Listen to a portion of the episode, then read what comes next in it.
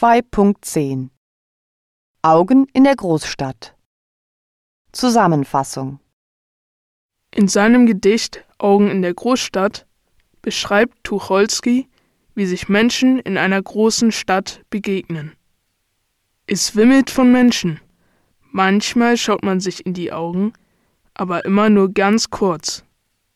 Obwohl man in der Großstadt mit so vielen Menschen Kontakt hat, ist dieser Kontakt immer nur flüchtig, für den Bruchteil einer Sekunde, einen Augenblick.